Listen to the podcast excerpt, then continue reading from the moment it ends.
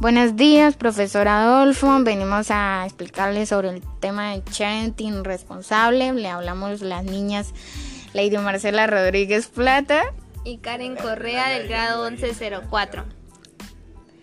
Las 10 razones para no compartir en Internet imágenes de menores. Según un estudio de las universidades de San Francisco y Michigan, el 81% de los bebés tienen presencia en redes sociales ante los 6 meses. Se denomina parenting a la práctica de compartir en Internet las imágenes de hijos e hijas. El término se forma en la conjunción de palabras en inglés share, compartir y parenting, crianza. El deseo de compartir momentos extrañables o la situación de mostrar a nuestros hijos e hijas a las personas que apreciamos nos han hecho que las redes sociales se pueblen de fotografías y videos de los pequeños de la casa. Es algo comprensible, un sentimiento bonito. Siempre conviene reflexionar sobre esta práctica tan extendida porque tiene no pocos aspectos delicados. Según el estudio elaborado por las universidades de San Francisco y Michigan, aportan datos preocupantes sobre el parenting. El 56% de los padres comparten información potencialmente vergonzosa de sus hijos. El 51% proporciona datos con los que puede localizarles y un 27% cuelga fotos directamente inapropiadas. Tal como tal y como comenta Jorge Flores, director de Pantallas Amigas.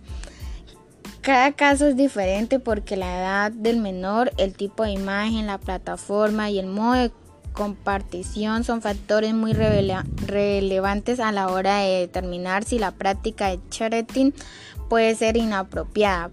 Por eso comenta, cualquier padre, madre, tutor o guardador legal de un niño, niña o adolescente debe tener en cuenta estas 10 consideraciones que pueden desaconsejar el charity. Primera. Tienes la obligación de cuidar su imagen e intimidad, no el derecho de hacer uso arbitrario de ella. Las personas menores de edad tienen igualmente sus derechos que además deben ser protegidos en forma especial. 2.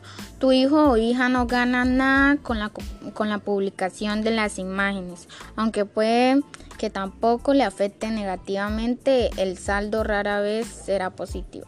Tercero, puede haber otro criterio válido, pero diferente sobre qué y cómo comparte, especialmente cuando los progenitores no forman pareja. El parenting puede ser motivo de conflicto. 4. Es posible que conozcas bien cómo estás compartiendo esas imágenes. No es fácil de entender y gestionar la lógica y los cambios de gestión de privacidad de las redes sociales. Quinto, existen otras formas más controlables para compartir imágenes. Es necesario limitar con quién se desea realmente compartir la información y utilizar la plataforma adecuada, como por ejemplo el email o la mensajería instantánea. 6. Habitualmente se comparte más información que la que se aprecia a simple vista. Una imagen inocente puede contener detalles de contexto importantes e incluso datos, datos de geolocalización. Séptimo, al compartir las imágenes con otras personas, ellas pueden asumir que no son tan privadas. Sin mala intención, de forma directa o indirecta, pueden expandir el alcance e incluso hacerlas públicas. 8. Lo que publicas escapa de tu control para siempre. Cuando algo aparece en una pantalla es susceptible de ser capturado y reutilizado. Noveno, compartir imágenes de otras personas sin su consentimiento es inadecuado. No es un buen ejemplo para otros miembros de la familia ni para el hijo o hija interesado cuando vaya creciendo.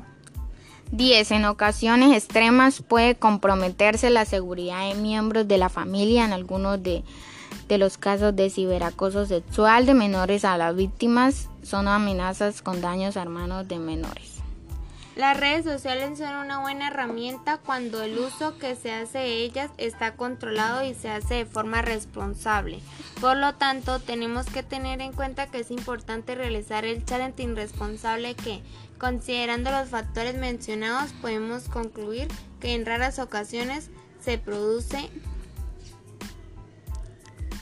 Bueno, terminamos de dar nuestro, nuestra charla de Charenting responsable. El consejo que le damos a los padres es que por favor tengan más cuidado, más cuidado con lo que publican de sus hijos, que o sea están violando la privacidad en sí de, sus hijos que más adelante a futuro en la vida cotidiana de ellos pueden ocasionarle problemas en sí dando información dando demasiada información y pues obviamente ellos se van a sentir desprotegidos en sí este es el fin de nuestro podcast